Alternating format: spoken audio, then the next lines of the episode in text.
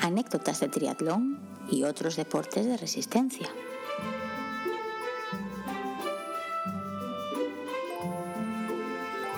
Hola a todos y bienvenidos una semana más a anécdotas de triatlón y otros deportes de resistencia. Hoy, como habréis podido decir el título, no estamos solos y tampoco sabría decir si esto es un capítulo especial, estamos en un limbo. ¿Tú qué opinas, Diego? No, yo opino que no es un capítulo especial. Bueno, es especial en cuanto a que por fin tenemos aquí al a la primera persona que se ofreció voluntaria para grabar en, nuestro, en el episodio de nuestro aniversario. Y nosotros, haciendo honor a nuestra grandeza como personas, le ignoramos totalmente y en cuanto tuvimos la oportunidad de grabar con otros le dejamos pasar. Pero oye, como en el fondo somos buenas personas y habíamos hablado varias veces de él en el podcast, le invitamos a que grabara un episodio completo con nosotros y contra todo pronóstico, aquí está, grabándolo. A quien tenemos aquí hoy con nosotros es a Carlos Antequera. Lo que os puedo decir de él es que tiene muy buen gusto a la hora de escoger podcast y que hace triatlón. Aparte de eso, no sé nada más, así que Carlos, por favor, preséntate tú mismo. Hola, ¿qué tal? Muy buenas a todos y, nada, muchas gracias por, por, invitarme y compartir unos minutos juntos. Yo solo tengo una pregunta, Carlos. ¿Escuchaste el capítulo que grabamos con Pedro y con Cristian en nuestro primer aniversario?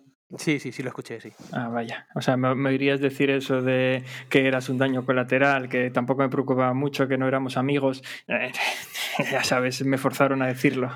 no es algo que piense. Lo típico, por eso lo escribí también, diciendo que al final existo de verdad, ¿no? Vale, pues sí, la idea, como bien decía Diego, era tener hoy a Carlos con nosotros porque nos había quedado esa espinita clavada. A ver, que el hecho de coger vacaciones fue decisión suya y nadie le obligó, pero bueno, a nosotros nos sabía mal. Así que nada, Carlos, bienvenido. Muchas gracias. Solo por, por, curiosidad, por saber algo de ti antes de empezar, eso, sabemos que haces triatlón, pero más o menos cuánto tiempo llevas haciéndolo, qué tipo de triatlón, bueno, si es corta distancia, larga distancia, qué, es a, a qué te dedicas. Bueno, pues descubrí el triatlón casi por casualidad, porque empecé a hacer atletismo y, y, bueno, pues lo típico que corres cuatro o cinco días y un día te pones a nadar, algún día sales con la bici y bueno, yo soy un pueblo pequeño de, de Ciudad Real, de Manzanares, y conocí a gente que corría en el club de triatlón. Y bueno, pues no sé si un día te engañan, te dejas engañar y te, apruebas a, te apuntas a un duatlón y imagino que lo que os pasó a vosotros, pues os enganchó el deporte empiezas a hacer sprint, luego te das cuenta, bueno, que una distancia olímpica tampoco es tanto y, bueno, hice algún medio Ironman también y en eso ando haciendo olímpicos y medio Ironman sobre todo. Sí, yo creo que son los pasos que hemos seguido muchos de nosotros. Ah, sí, Alberto, ¿tú también te apuntaste a un club de atletismo? No, eso no, yo hacía bici de montaña, pero en plan hobby. O sea, me caía, me sigo cayendo cuando cojo la bici de montaña. Eh, bueno, antes de empezar con las secciones, yo quería comentar un par de cosas hoy. De, de, bueno, es que en estos últimos 15 días me han pasado tantas cosas que yo podría hacer un capítulo solo con la introducción, pero he escogido solo dos cosas para comentar y ya comentaré más si al final no sobra tiempo. La primera de ellas es que he escuchado el último capítulo que publicamos. Madre mía, vaya muermo, vaya, vaya sopor que me, da, me dio escucharme a mí mismo. La verdad es que tenemos que hacer algo, Diego, cuando grabamos tan temprano. Porque sí, es verdad. No es que me cueste madrugar, al revés. Yo ya me había levantado hacía casi dos horas y media. El problema es que a esas horas mi mujer y mi hija están durmiendo y claro, la primera vez que me puse a grabar con ellas y las desperté, pues me cayó una bronca. La segunda vez valió la excusa de no me acordaba, la tercera se me olvidó, pero ya no me valen esas excusas, así que tengo que controlar el volumen, cómo hablo, no puedo ser yo mismo y luego quedan esos muermos ahí que madre mía. Así que nada, pido disculpas, pero es lo que hay. Ah, no, pues en mi caso, que también estaba así como medio dormido, es porque madrugué mucho, claro, yo vivo una hora antes que tú y yo me acababa de levantar de la cama, había tenido el tiempo justo para comer algo y ponerme a grabar. vale, y luego la última de las historias de Alberto que quería comentar hoy es Oye, que... deja de llamarlo la historia de, las historias de Alberto, porque así unilateralmente te estás inventando una sección del podcast que no existe. Bueno, pues es una de mis historias que no os lo vais a creer, pero bueno, sabéis que Diego es la persona que me entrena. Ya lo he comentado varias veces. Él me marca los entrenamientos, rellena mi training peaks y yo solo me, me dedico a poner los días en verde. ¿Os podéis creer que el día 20 de agosto, viernes, me levanto todo feliz de la cama a ver qué sesión me tocaba y tengo una sesión que se llama Muérete, maldito bastardo. No, maldito no, muérete bastardo. Pues ahora creo que eso tienes que explicarlo, porque yo dije, pero ¿cómo que muérete bastardo? Se me quitaron las ganas de hacerla directamente. Pero si fue idea tuya y cualquiera que lleve escuchándonos este podcast lo conoce, porque esa sesión antes se llamaba algo así como incremento de la capacidad aeróbica. Y tú un día la trajiste a un tira que libras, la describiste y dijiste que era una sesión muy dura, que si dependiera de ti se llamara muérete bastardo. Eso fue hace unos seis meses, no la habíamos puesto a hacer ni nada, y con la posibilidad que la puse me acordé de tu muérete bastardo y ahí te la puse. ¿Te imaginas, Carlos? Tú no sé si tienes entrenador, si entrenas por tu cuenta, pero tiene una sesión que se llama si te apetecería hacerla, porque a mí se me quitaron las ganas. Solo por curiosidad, yo creo que hay que intentarlo. Si ahora un viernes es mal día, ¿no? También la, culpa es tuya, ¿no, Alberto? Porque tienes que mirarlo unos días antes para ver qué te toca, ¿no? Y ese día te pones malo o buscas cualquier excusa para no hacerlo. Sí, tengo que decir que al final no fue tan dura como parecía. O sea, fue bastante aceptable. No me acuerdo de ese capítulo del podcast que comentas, Diego, pero si lo dije yo, me trago mis palabras y hay sesiones peores. ya pues estoy seguro que hay sesiones peores. Sí, bueno, ya te buscaré el muérete, maldito bastardo. bueno, ¿qué os parece si empezamos? Eh, Diego, recuerda un poco así redes sociales, que es el botón del destino, y yo le doy. Sí, señor. Pues a ver, tenemos redes sociales. Contra todo pronóstico las tenemos. Tenemos Instagram, que es anécdotas de triatlón, eh, Twitter, anécdotas tri, y luego, bueno, tenemos un correo electrónico que también dejamos siempre en las notas del episodio y un grupo de Telegram, anécdotas de triatlón y otros deportes de resistencia.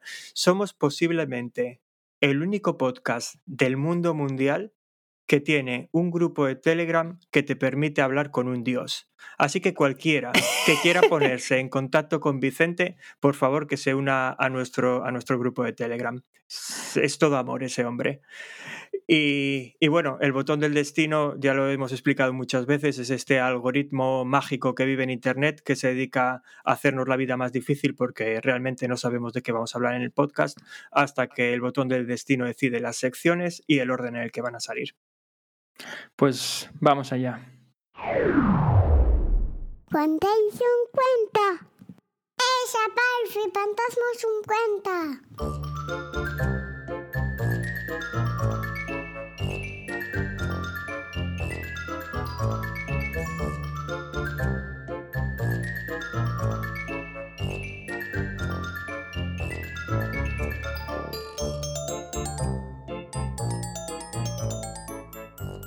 Bueno, contadnos un cuento. Hacía, hacía tiempo que no salía esta sección, creo recordar, pero claro, con tantos capítulos especiales que vamos haciendo de cosas raras, yo ya he perdido el hilo de cuándo sale cada cosa.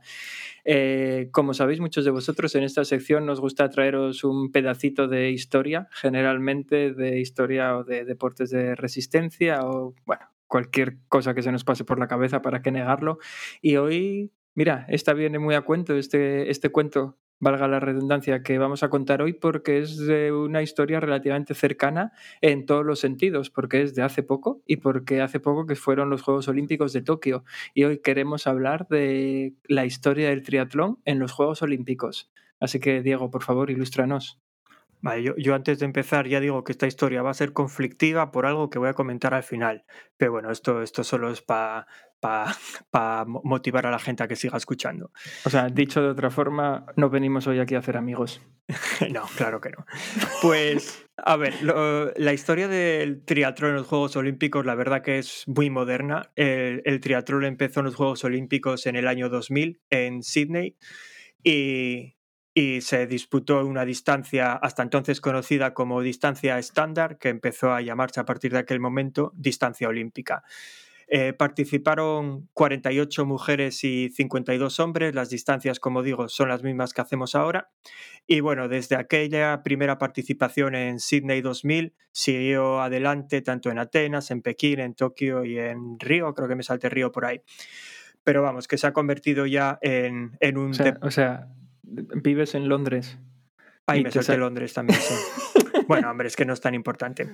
Eh, eh, a lo que iba es que eso, desde entonces se ha celebrado eh, las pruebas de triatlón ininterrumpidamente desde Sydney 2000 y siempre han sido dos pruebas, la prueba olímpica masculina y la prueba olímpica femenina. En algún momento se decidió estandarizar con 50 hombres y 50 mujeres, en total 100 atletas.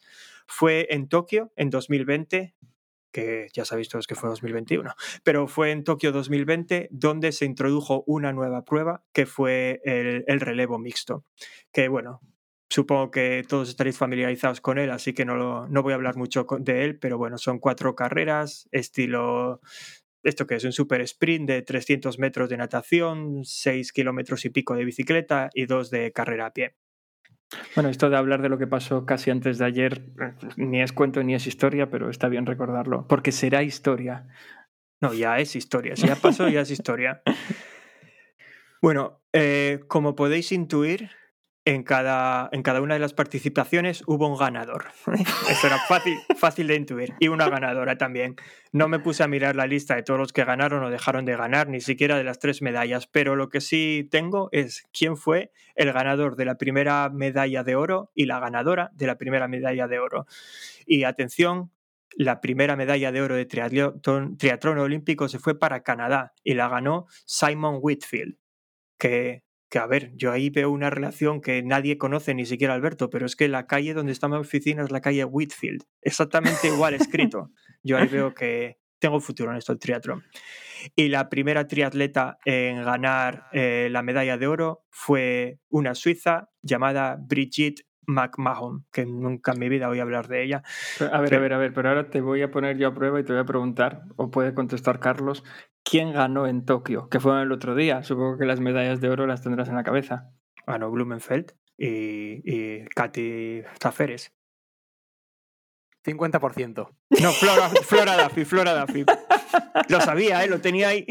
Es que, es que no las vi, no las vi. Bueno, vi, vi un poco de cada una, pero ahí va, ahí va la parte que iba a decir yo que es un poco conflictiva de, de, de, esta historia que voy a contar. Que además seguramente mucha gente ni siquiera esté, esté al tanto de ello, no lo sé que es que cuando la ITU estaba intentando vender el triatlón a los señores que se sientan en grandes sillones y fuman pipa y deciden qué deportes entran en el triatlón y no, eh, entran para, en los Juegos eh, Olímpicos. entran en los Juegos Olímpicos o no, intentaron hacer el triatlón un poco más ameno de lo que era. Y para hacerlo más ameno, lo que hicieron fue eh, admitir o permitir el drafting. Y desde ese momento el drafting está permitido en el triatlón, hasta entonces no lo estaba. Que ahora hay gente que se queja y dice, ah, es que mira lo que están haciendo con las series mundiales, que si el Eliminator, que si no sé qué. Yo pienso, si ya se bajaron los pantalones una vez y metieron el drafting para que hubiera más público, volverlo a hacer con cosas como Eliminator y demás es muy fácil ahora mismo. Si, quiero decir, una vez que decides cambiar el deporte para que lo vea más gente, lo puedes cambiar mil veces.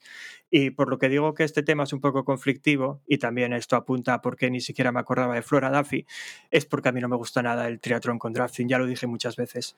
O sea, yo triatlón con drafting ni participo ni lo veo, porque es que no me gusta, me parece tan injusto para los triatletas. Y, ya, pero bueno, eso es una opinión personal. Y, no es por los atletas en sí mismos, ¿eh? porque, por ejemplo, eh, eh, Alex G, que se llevó la medalla de plata, es un tipo que cuando habla y demás por la tele me parece súper majo. Pero ganó una medalla de plata haciendo una mala natación, yendo a rueda todo el tiempo en bicicleta y luego, y luego corriendo como él corre, que es muy bueno corriendo. Pero, y no tengo nada en contra de Alex G, al contrario, yo creo que él hizo la carrera que tenía que hacer jugó con las reglas para ganar una medalla. Lo que creo es que las reglas están mal. Cuando le permiten a alguien ganar una, una, una, medalla no siendo bueno en natación, no siendo bueno en bicicleta y solo siendo bueno en carrera, yo creo que las reglas hay que cambiarlas. Pero bueno, eso es opinión mía. Drafting, bueno, no. Vamos a escuchar dentro de poco la opinión de Carlos, ya que tenemos aquí, pero voy a apuntillar algo de lo que tú dices, que ya me gustaría a mí ser tan malo como Alex G.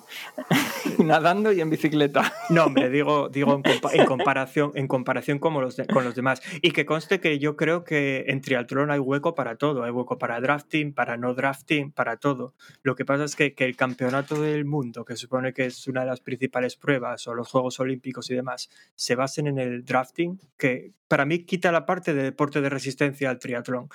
Eh, para mí es verdadero deporte de resistencia cuando lo tienes que dar todo en el agua, lo tienes que dar todo en la bici y lo tienes que dar todo corriendo.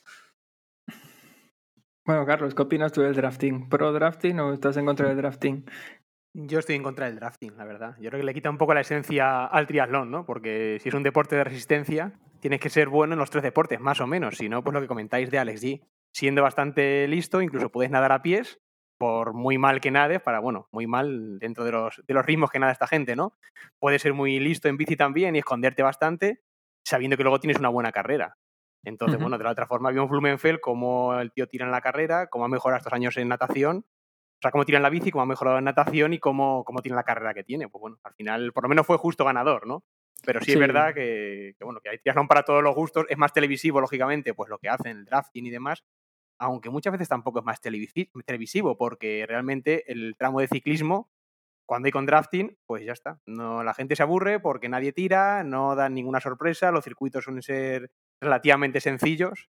A lo mejor el tema del, del drafting y hacer circuitos más complicados, pues oye, atraía más al público que de verdad le gusta el triatlón.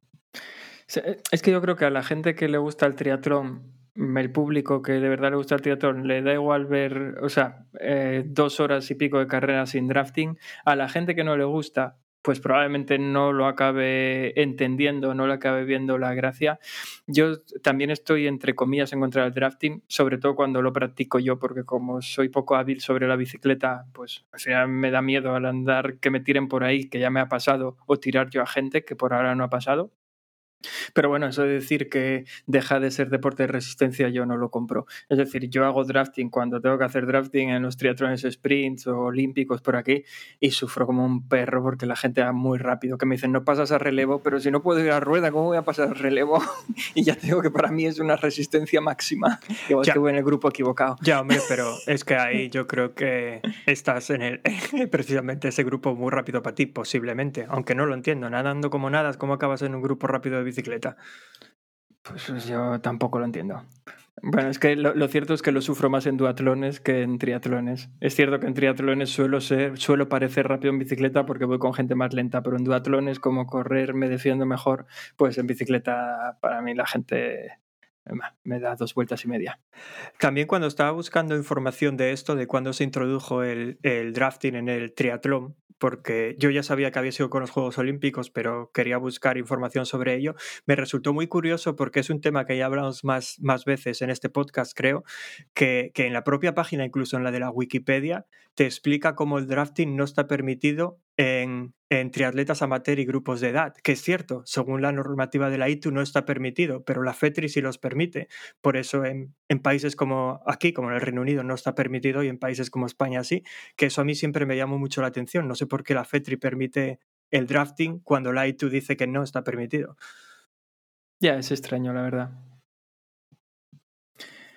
Pues nada, yo te compro el argumento, Diego, el de, el de que una vez que nos bajamos los pantalones cambiando el deporte completamente, porque añadir el drafting ha sido cambiar el deporte de triatlón directamente, ¿por qué nos vamos a quejar del Eliminator o todas estas cosas? Si realmente eso sí lo hace más televisivo y más atractivo, igual que las pruebas tipo esas que hacen en la Super League, movidas de esas que, bueno, es lo mismo, ¿no? Que al final van eliminando gente y es que yo esas reglas me pierdo, porque a veces me parece que es como el juego de la oca, donde uno va de oca en oca y tiro porque me toca, porque recuerdo una carrera en la que yo vi a gente atajar y dije, que te han visto los jueces, que eso no se puede hacer, pues resulta que tenían un comodín o no sé qué mierdas y podía atajar. ¿Qué es eso? no sé si sabéis de qué hablo, pero en la Superliga es muy rara. Sí, sí, yo sé de lo que hablas, pero a ver, tú que, que usas Swift, pues es lo mismo, pero en la vida real. A mí no me extrañaría que dentro de poco les dieran plátanos para ir lanzándolos para atrás como en el Super Mario Kart. Cuando van en bici pueden lanzar plátanos. Bueno, tú lanzas botellines, ya lo hiciste alguna vez. Vale, anda. Eh, ¿Qué os parece? ¿Cambiamos de sección? Eh, sí, eh, no vas a decir eso del colorín coloroso. que te Colorín gusta. colorose, estoy cuento, acabóse. No. ¿En serio? Hello, I'm pleased to meet you. My name's Conductor Jack. I'll need to take your tickets as you ride on down the track. The engineer is stoking coal, the engine spouting steam.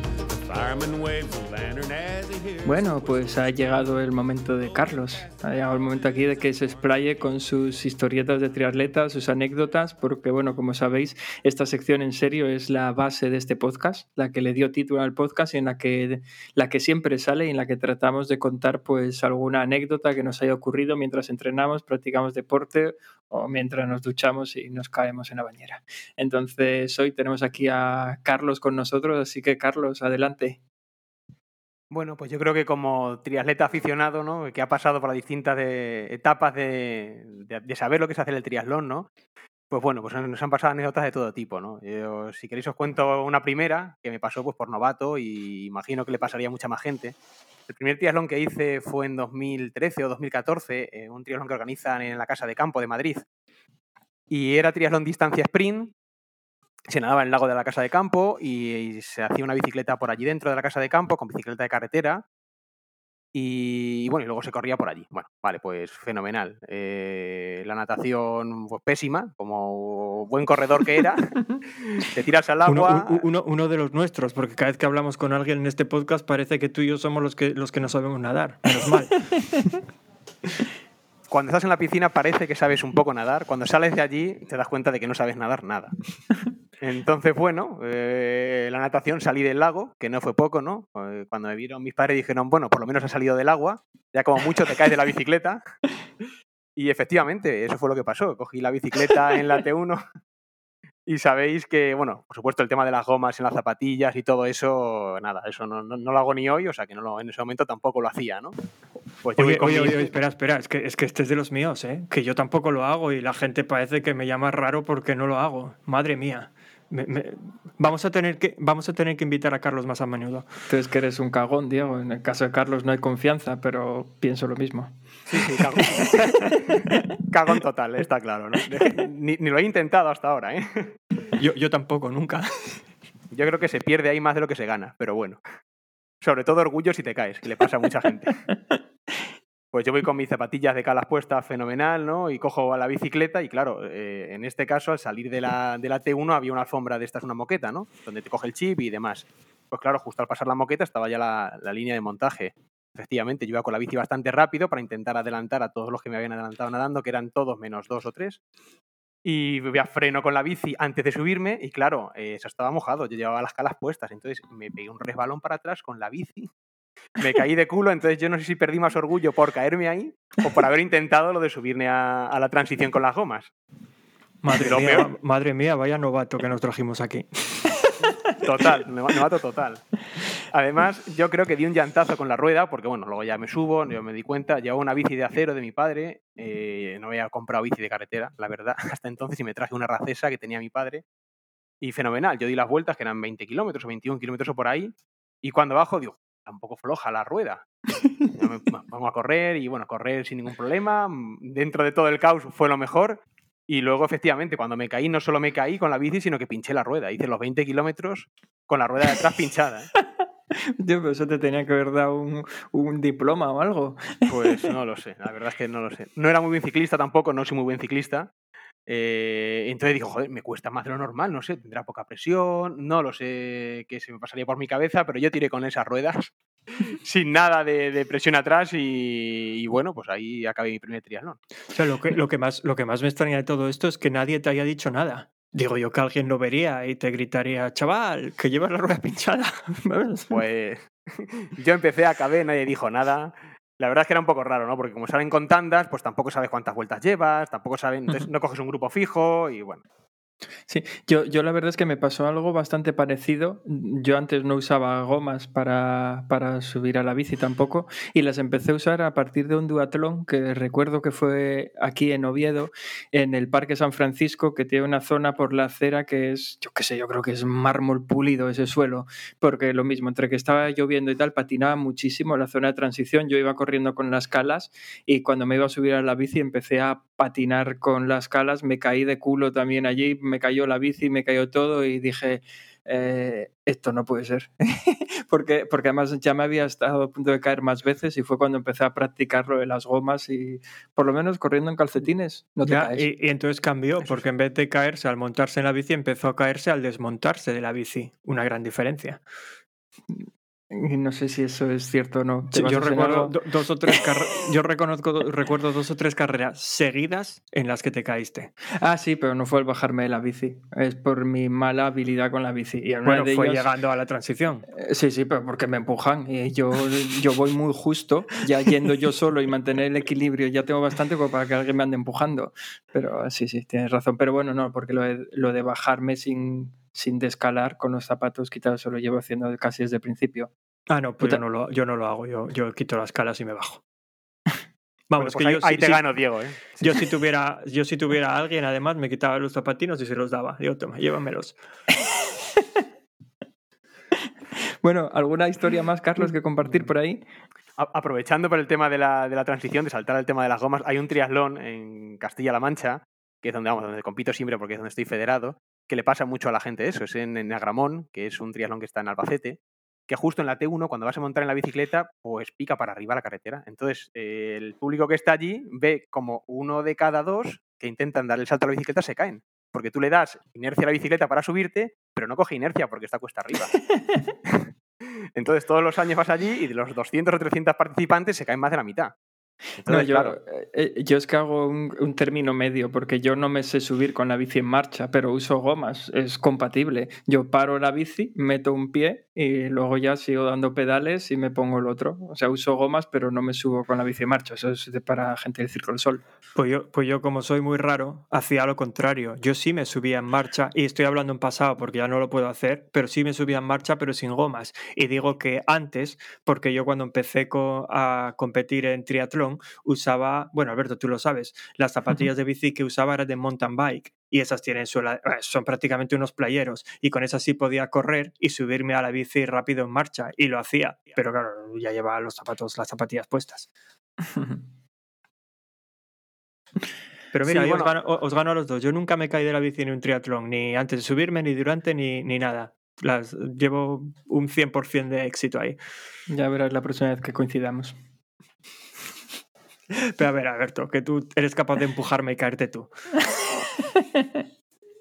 Bueno, que es el momento de Carlos. Sí, sí, nada, no, no os preocupéis. Os iba a contar eh, del triatlón este de Agramón, que me pasó hace también unos años, es un triatlón sprint, y la T1 y la T2 están separadas, ¿no? Incluso en la T2, eh, o sea, perdón, en la T1 eh, se sale del embalse donde se nada y hay que recorrer pues cerca de un kilómetro por un camino hasta que subes a coger las zapatillas y la bici. Y bueno, yo me casé poco antes, me casé un año antes, un par de años antes de ir, iba con el anillo de casado, claro.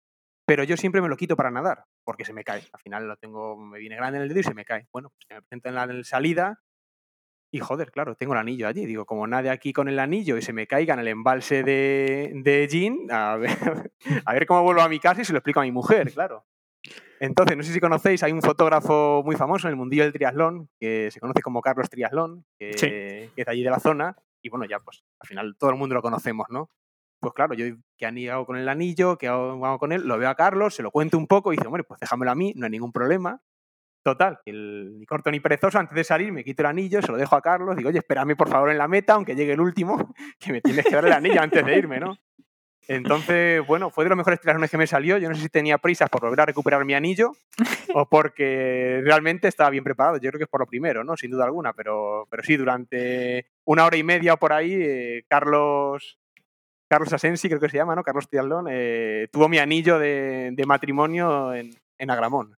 A ver, yo, yo, yo tengo que reconocer que a Carlos, o sea, a Carlos oí hablar de él, nunca, nunca hablé con él ni nada. Bueno, sé que en Instagram es Carlos Triatrón y creo que Edu Vela nos habló de él eh, cuando estuvo aquí.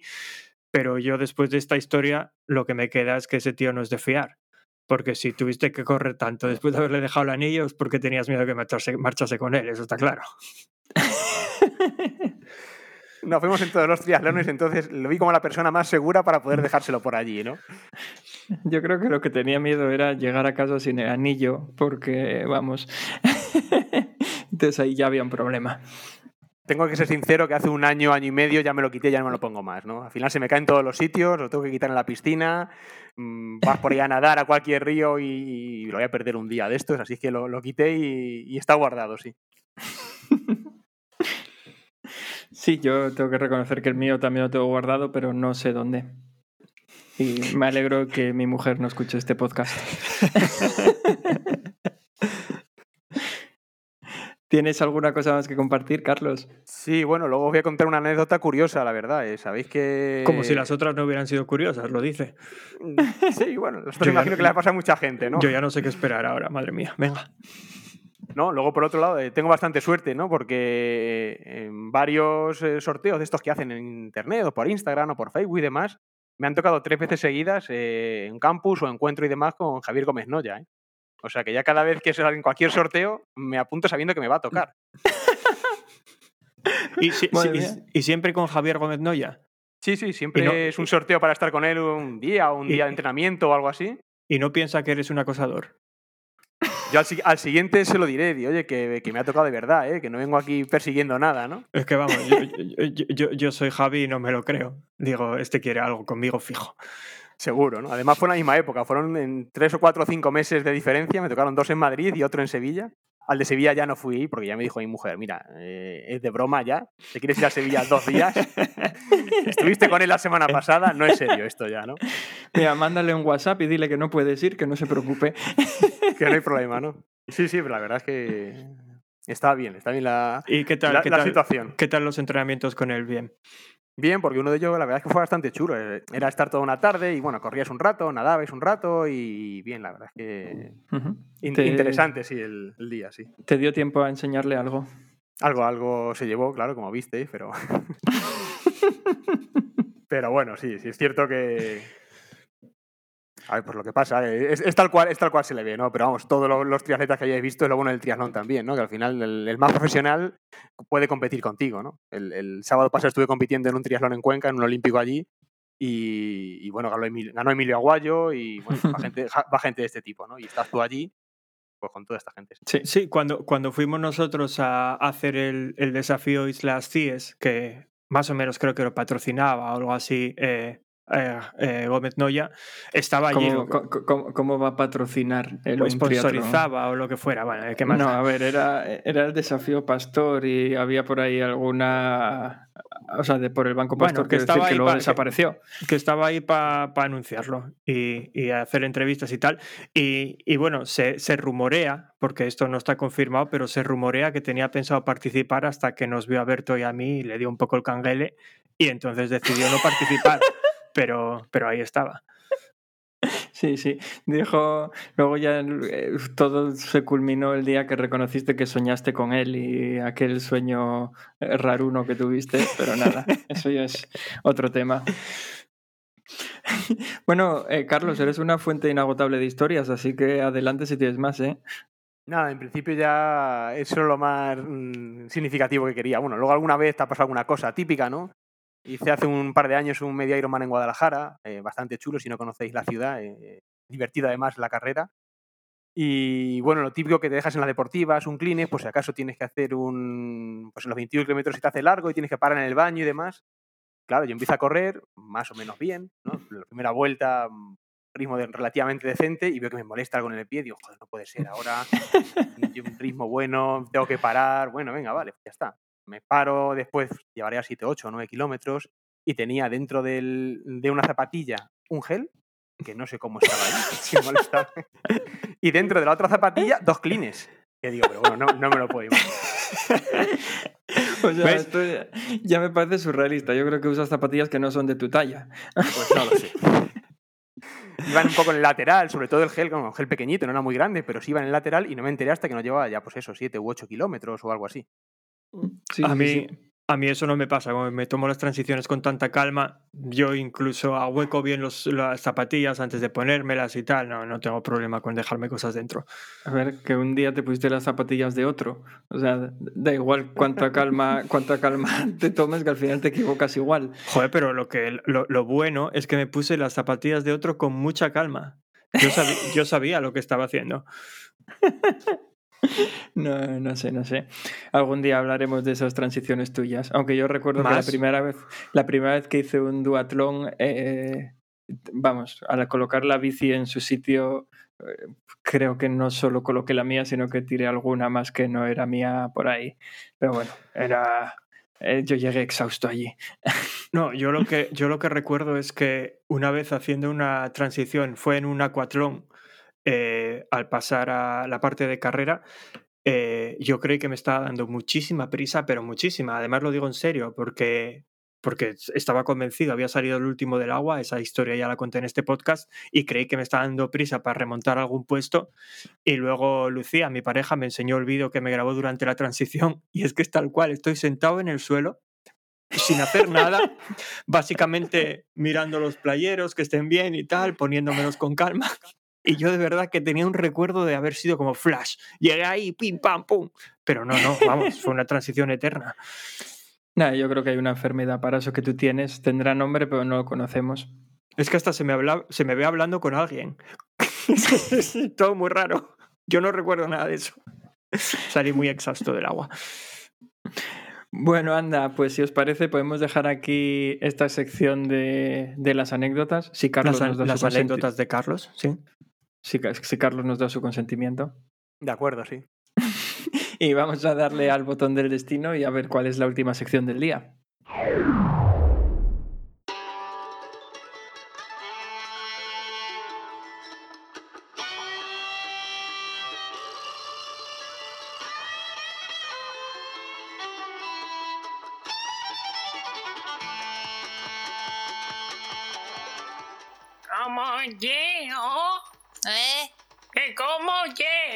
¿Cómo y el qué?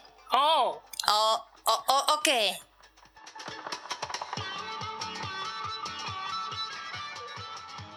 Bueno, pues aquí estamos en Como Llego, nuestra sección asturiana por antonomasia en cuanto al título, y en la que tratamos de buscar la historia, el significado de alguna frase así popular y luego eh, utilizarla en un contexto relacionado con los deportes de resistencia y demás.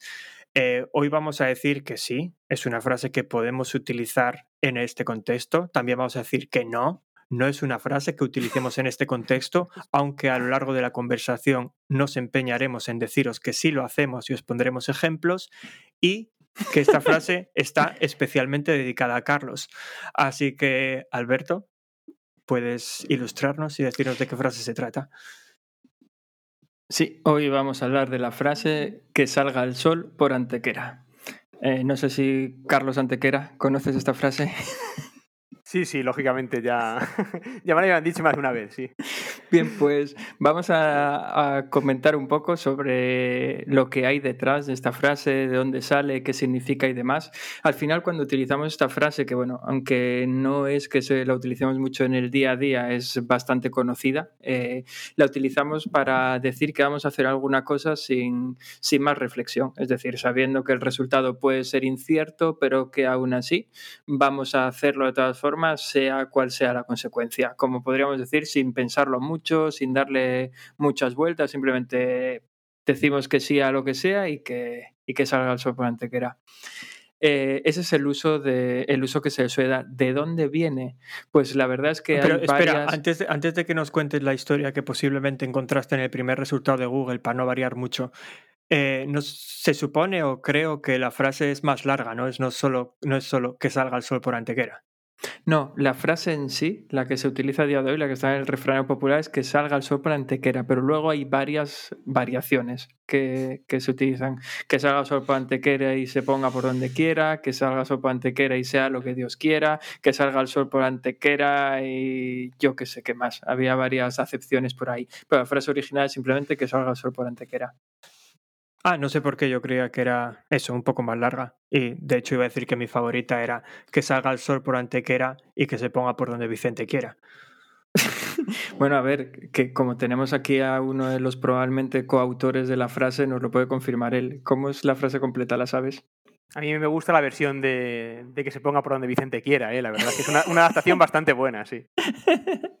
bueno, pues como iba diciendo, la frase viene de épocas muy antiguas, historia, historia, iba a decir del reino de Castilla, cuando el rey, el que sería futuro rey Fernando I de Aragón, estaba por ahí en sus batallas sitiando la, la villa de Antequera, en Málaga, si no me equivoco ahora mismo, eh, y cuando, cuando iban a tomar la ciudad, eh, fue la frase que se utilizó, decir, pues que, se, que salga el sol por Antequera, porque Antequera, desde donde ellos estaban sitiando la ciudad, quedaba la zona de Poniente. Entonces, la única manera de que saliera el sol por Antequera es que ellos hubieran conquistado previamente la ciudad, porque si no el sol siempre se iba a poner por Antequera desde su punto de vista.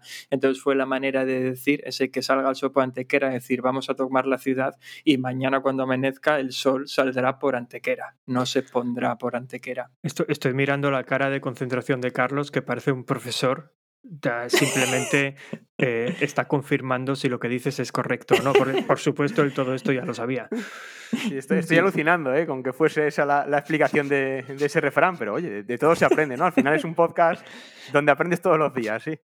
Sí, pues precisamente ahí, ahí fue cuando se le cuando se le más se reafirma la coletilla esta de salga sopa donde quiera y, ga- y póngase por donde quiera, por donde Vicente quiera, porque realmente lo que se quería decir es que lo importante era que al día siguiente se tenía que tomar la ciudad, el sol iba a salir por allí y luego ponerse ya no era importante, el sol sí que se ponga por el oeste, haya lo que haya al oeste. Esa es la primera, el la primera Oye, pero espera, historia. espera. No nos dejes así. Eh, Al final, ¿conquistaron Antequera o no la conquistaron? Conquistaron, conquistaron. Ah, hostia, menos mal, porque yo estaba súper nervioso. Dije, a ver si al final fallaron. Nos ha No, hecho y- spoiler, sí. y la segunda... Y, la- y la- espera, que tengo otra pregunta. Sí. ¿Tú crees que Fernando I era vicentista? Sí, probablemente lo fuera, pero todavía no lo sabía. Es- no sé si visteis la película esta de... ¿Cómo se llama? Uf, no me acuerdo. ¿Para qué, para qué meto en estos berenjenales? Esta eh, a la que le inyectan ah, una mierda que le hace estar omnipresente en todos sitios. Joder, que luego le da nombre a un mono. Uf, estoy confundidísimo con esta película. Es, ¿salía Ah, alguna- ah, hablas. Hombre, yo por lo que dices que le da nombre a un mono, me imagino que te refieres a la. eh, la Es que- película no es el nombre del mono, precisamente. Sí, sí, pero no me acuerdo. Pues eh, Vicente es como esa chica cuando le habían inyectado todo aquello que estaba en todos sitios. Bueno, a lo que iba, no me estéis liando porque luego estas cosas eh, se me olvidan y luego ya no las cuento bien. Eh, pues según la leyenda, dentro de este mismo contexto del, sitio de la ciudad de Antequera por Fernando I, se dice que la, que la frase realmente no fue una frase que salió de, digamos, de entre las tropas para decir que iban a conquistar la ciudad, sino que esta frase eh, la recibió el propio infante Fernando, el que sería Fernando I, la recibió en una visión que tuvo de Santa Eufemia, que Santa Eufemia es la Santa patrona. Eufemia. Sí, yo, mira, si me llamo Eufemia, lo que más me apetece es que me hagan santa y que todo el mundo se acuerde, pero así es la, la historia. Pues Santa Eufemia, no te metas con ella, porque hoy es la patrona de la ciudad, así que luego igual tienes que acabar pidiendo disculpas. Eh, pues a Fernando, al infante Fernando se le apareció Santa Eufemia con un par de leones a, a cada lado y se supone que fue la misma Santa Eufemia la que le dijo salga el sol por Antequera y sea lo que Vicente quiera, para infundirle ánimo y que se decidiera ya iniciar el ataque final porque lleva muchos días allí a la intemperie. Vale, como el experto en historia que eres del podcast, tengo una duda. A ver, el significado de la frase de hoy en día es que te lanzas a hacer algo y no estás seguro de si va a salir bien o no. Vamos, es como hacer las cosas así por, por probar a ver qué pasa. ¿Qué, qué pasa? Que aquí eh, Fernando no estaba, no estaba bien preparado para conquistar la ciudad. Pues yo, yo qué sé, a mí se me aparece Santa Eufemia y me dice que tengo que ir y voy. No, tampoco hay que darle muchas vueltas, pues puede que no. Al final, eh, es que es esto es en plena guerra. Tú imagínate sitiar una ciudad. Yo, yo lo veo complicado el decidir estoy preparado. Así que yo creo que fue el decir mañana vamos y mira, vamos a dejar de darle vueltas porque vamos a empezar a pasar hambre. Bueno, y simplemente quería decir que hay otra historia No, que en pero de espera, espera, espera, es que me gusta interrumpir. La Ah, mira, película, qué- qué pesado eres, ¿eh? la película se titula Lucy.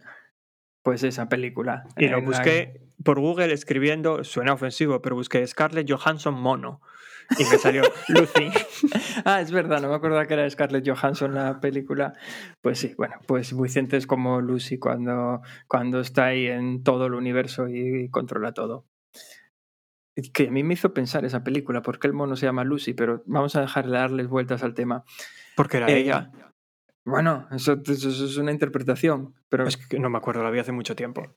¿Qué más da? Eso iba a decir que la última acepción, digo, la última parte de historia, esta frase la sitúa en lugar de en el sitio de Antequera eh, en esta guerra, la sitúa en tiempo de los reyes católicos cuando la toma de Granada, eh, que eso ya fue en el siglo XV, en 1400, bueno, 90 y pico, cuando el descubrimiento de América y todo eso, ¿no?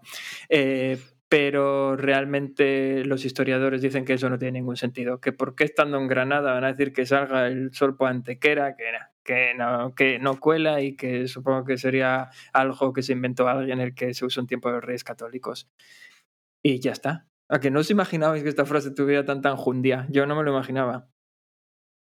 Hombre, a mí lo que me habría gustado es que lo hubiera contado todo Carlos. Es que ahí el experto en, en historia del podcast, lógicamente, es Alberto, y ahí poco puedo opinar, pero sí, sí, es un, un tema curioso y sobre todo es más curioso que yo no lo supiera, ¿no? Vale, y ahora la cuestión es cómo aplicamos esto en los deportes de resistencia. Ah, pues mira, yo es una frase que utilizo Espera, espera, siempre espera, en los espera. deportes de resistencia. Espera. Adelante, Carlos. Seguro, Diego, puedo adelantarme, no hay ningún problema, ¿no? Po- Ponos un ejemplo de. Imagino que, claro, tú la usarás un montón esta frase. Si no, Sí. ¿por qué te vas a apellidar así? Me imagino que. ¿Qué sería primero, el huevo o la gallina? Pues lo- lógicamente el dicho y después ya el apellido, el apellido acorde, ¿no? Sí, yo creo que en triatlón muchas veces lo haces, ¿no? Eh, lo típico que te calientas, ves una prueba y dices, bueno, si yo hago una distancia olímpica, mañana un medio Ironman, casi igual, ¿no? No hay ningún problema, ¿no?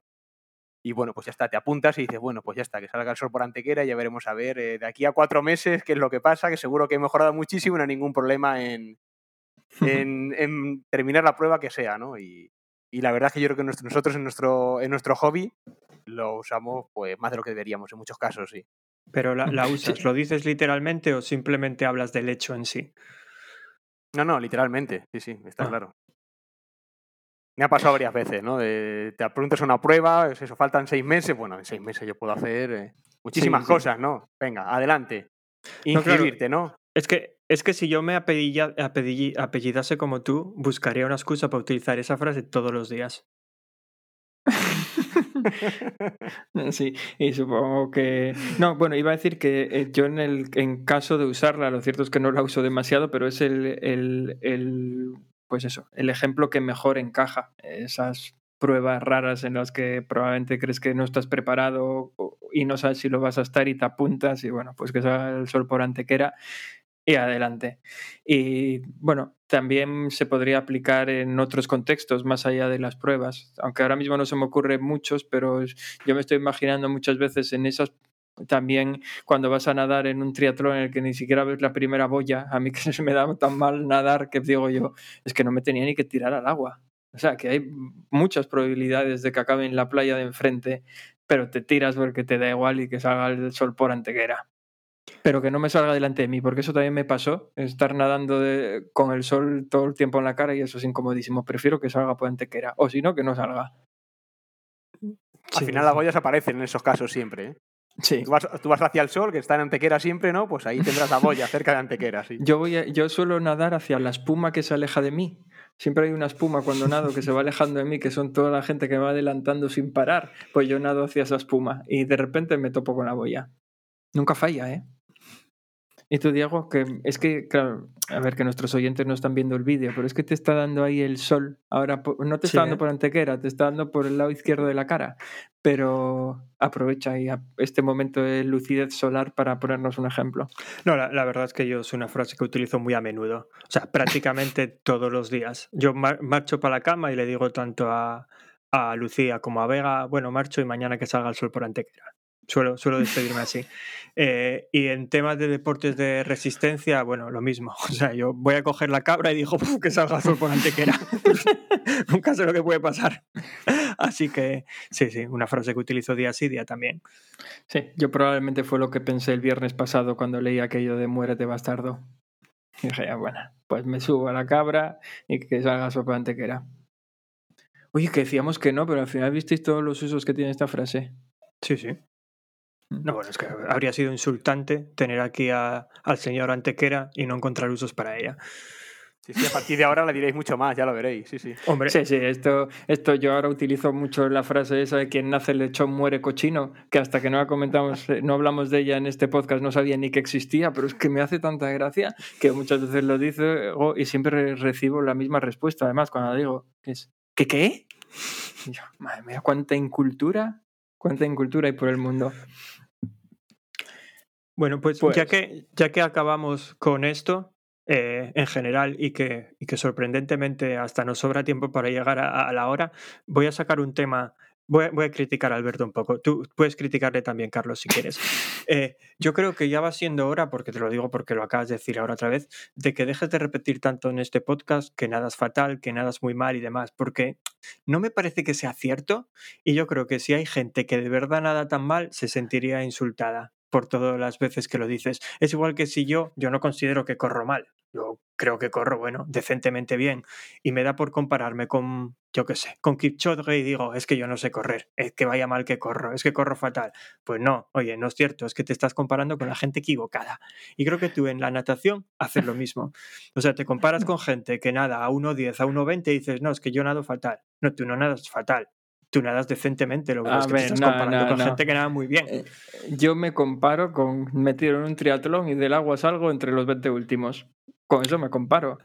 Ya, pero es, es- creo que esto lo comenté un día por aquí. En España el nivel de la natación en triatlón es muy alto, no es normal que haya tanto nivel. Y lo digo en serio. Joder, aquí alguien con un CSS de 1.44, yo conozco a una chica con un CSS de 1.44, que en España estaría casi hasta en la línea 6 de la piscina, en la última calle, quiero decir, de la piscina de los lentos, y aquí acaba la natación la primera un montón de veces. O sea que el nivel, el nivel que hay en España en natación no es normal. Y, y mira, juntándolo con el tema de antes, puede que tenga algo que ver con el drafting. Y ahora lo digo en serio. España es el único país del que yo conozco, habrá alguno más, pero es el único que yo conozco donde el drafting en los grupos de edad está permitido. Entonces tienes que nadar bien porque si no, no pillas grupo en bici. Y la gente debe de invertir muchas más horas nadando que en otros países. Aquí la natación al final es lo de menos, es el tiempo en lo que es este, la disciplina en la que menos tiempo inviertes y la gente prefiere entrenar la bicicleta y la carrera, que es donde van a ganar puestos. O sea, puede que sea verdad lo que dices y puede que, que tengas parte de razón en que, ¿Cómo que no nado- en que no nado mal, pero personalmente no te creo. Yo creo que lo dices porque como nado igual de mal que tú, lo que te jode es que diga que nadamos mal, pero hay que asumirlo, es que es así. No, pero ahí está, es que yo considero que, a ver, no es lo mismo nadar mal que nadar despacio. Y, y yo no me considero que nade tan mal, yo, joder, no, yo ya lo dije mil veces, yo salgo siempre de la mitad, ahora ya, no antes, salgo de la mitad, mitad para adelante, en un triatlón aquí. Claro, porque todos nadan mal, como tú. ¿Qué tal nadas tú, Carlos? Pues no muy bien, la verdad. Mm, Uh, ten cuidado con lo que dices, que Diego se te echa encima, ¿eh? A ver, no, no, ahora dime, ¿cu- cu- cuál es tu CSS? No sé lo que es el CSS. Bueno, pues, ¿en un- Empezamos bien. ¿En cuánto nadas un kilómetro? Eh, 18 minutos, 19 minutos. Así. Pues sí, estás, estás más o menos al mismo nivel que nosotros. A un y- ritmo 1.50 más o menos, con neopreno un poquito más rápido, pero ese es el nivel. Sí, sí, no, son muy parecidos a los niveles, a los niveles nuestros. Y yo lo digo de, de verdad, no me parece que sea tan malo. Lo que pasa es que nos comparamos con gente que nada muy bien. Es un nivel muy malo. Es para salir en mitad más o menos de un triatlón. Yo con ese, con ese ritmo, yo suelo nadar eh, 1.50 con neopreno, 1.52 por ahí, y salgo bastante más atrás de la mitad. No, No, pero bueno, yo, creo que ahí también hay un problema de orientación. Y eso lo digo en serio. Quiero decir, también influye mucho en no perderse, en ir en línea recta a las boyas, en agarrar fuerte los pies del que va delante. O sea, hay muchas cosas que se pueden hacer. Sí, sí, sí. Yo sigo la espuma blanca, ya lo digo, pero a veces veo cómo se me aleja. Ya conté que me adelantó un perro nadando. ¿Ese perro cuánto nadaba? Pues, pues no lo sé. Hombre, de todas formas, el drafting en natación es todo un arte. ¿eh? Hay mucha gente que nada como nosotros, o sea, así de bien como nosotros, ¿no? Y sale muy bien en natación, porque sabe ir a los pies de otra persona y dice, joder, pero si vas a la piscina y nadas como yo o peor. O sea, pero es diferencias que, se pegan, ¿eh? Sí, sí. eh, eso se nota muchísimo. Claro, Diego viviendo en Londres y yo en Gijón no entrenamos mucho juntos, pero las veces que coincidimos, yo en Londres o en Gijón, entrenamos bastante el drafting porque, porque es divertido más que otra cosa, porque si no es algo que puedas entrenar de continuo, tampoco te vale nada hacerlo dos veces al año, pero es divertido. Y cuando hicimos el, el, el half este de Islas Cies, que lo llevamos a, o sea, fuimos haciendo drafting entre los dos todo el rato, la verdad es que nadamos mucho más rápido de lo que esperábamos. Creo que por debajo de 1.50, si no me equivoco. Y, y además salimos más descansados que nunca. pues una maravilla eso. Claro, encontrar a alguien con quien te sientas cómodo yendo a ritmo y tal es complicado. Sí, además la natación parece que no tiene mucho más misterio que la técnica, que si no hemos nadado de pequeños, como parece que somos nosotros tres, Ya. ya la damos por perdido. Y echar metros, y es muy fácil, ¿no? Dice, bueno, vale, pues voy a nadar cinco días a la semana, seguro que mejoramos, ¿no? Pero quítate otras cosas. Es que lo que, uff, en el agua, yo, bueno, yo imagino que todo el mundo estará de acuerdo, lo que hagas de pequeño cuenta un montón. Yo, por ejemplo, nadando, se me da fatal la técnica, pero tirándome en bomba, soy el mejor. Pero claro, era lo que practicaba de pequeño. Los aprendizajes de niños no se olvidan, está Eso claro. se quedan ahí. Bueno, ¿qué os parece si vamos cerrando ya? Ah, Por mí bien. Pero bueno, que sepas que a partir de ahora, cada vez que vuelvas a repetir en el podcast que nada es fatal, porque a ver lo dices con esas palabras, nada fatal, te voy a meter un berrido. Pero un berrido del tipo. Que no eres nada Vale. optimista, tienes que decir que nadas tan bien como yo, que al final soy muy optimista, ¿no? Eso es así. Bueno, que digo que cuando dije vamos cerrando ya era para que lanzaras la pregunta, no para que... Ah, bueno, no, no, ah, pues a mí me dices las cosas directamente, no me andes, no me andes con indirectas. Bueno, Carlos, eh, ¿a quién te gustaría nominar? ¿Quién te gustaría que traigamos aquí al podcast para que nos cuente sus anécdotas y pase un rato tan entrañable como este con nosotros? Pues tengo un compañero de club que es de las personas que más tiempo lleva haciendo triatlón, se llama Cristino Navas. Y, bueno, la verdad es que seguro que tiene mil anécdotas y, está encantado de, de a todos. Pues apuntado queda, luego te pediremos el contacto o alguna, bueno, alguna manera de localizarle. Alberto, qué, ma- qué mal, qué mal acabas de quedar. ¿No te das cuenta que tenemos el vídeo puesto? No puedes estar con los brazos cruzados y decirle apuntado queda, porque sabe que no lo apuntaste. Apuntado queda en la cabeza. Madre mía, qué peligro de hombre. Eh, mira, ¿lo veis ahora? Cristina Nava. Ya está. Y la próxima vez lo puedo hacer hasta abriendo el boli. Eh, pues nada más por hoy, eh, Carlos. Simplemente darte las gracias por, por haber estado aquí eh, con nosotros después de haberte dejado tirado una primera vez. Y, Y, y una segunda, hayas y, y una segunda que dejamos tirado dos veces. Sí, y una segunda vez. Espero que, que lo hayas pasado bien este ratillo con nosotros. Sí, sí, la verdad es que lo pasó bastante bien. Creo que la primera vez las dejé tirados yo porque estaba de vacaciones. No, eso, eso fue la segunda. Eso fue la ah, eso segunda. fue la, se- la segunda, ¿no? Bueno, La vale. primera era cuando eras el único y decidimos grabar Ah, otro verdad, sí. episodio y decírtelo a posteriori. Bueno, pues os, per- os perdono la primera vez y perdón por la segunda. Y nada, encantado de estar un rato, de haber compartido un rato con vosotros. Muy bien, pues, pues nada, simplemente dar las gracias, a- a- darte las gracias a ti, Carlos, y a todo el mundo que nos escucha una semana más. Y con suerte, dentro de 15 días estaremos aquí para grabar un nuevo episodio. Pues sí, muchas gracias Carlos, muchas gracias por todas las anécdotas. Y nada, lo único que puedo decir hoy para, para despedirnos es que en 15 días estaremos aquí y que salga el- el sol por Antequera. Y se ponga por donde Vicente quiera. Por supuesto. Venga, hasta luego a todos. Venga, chao.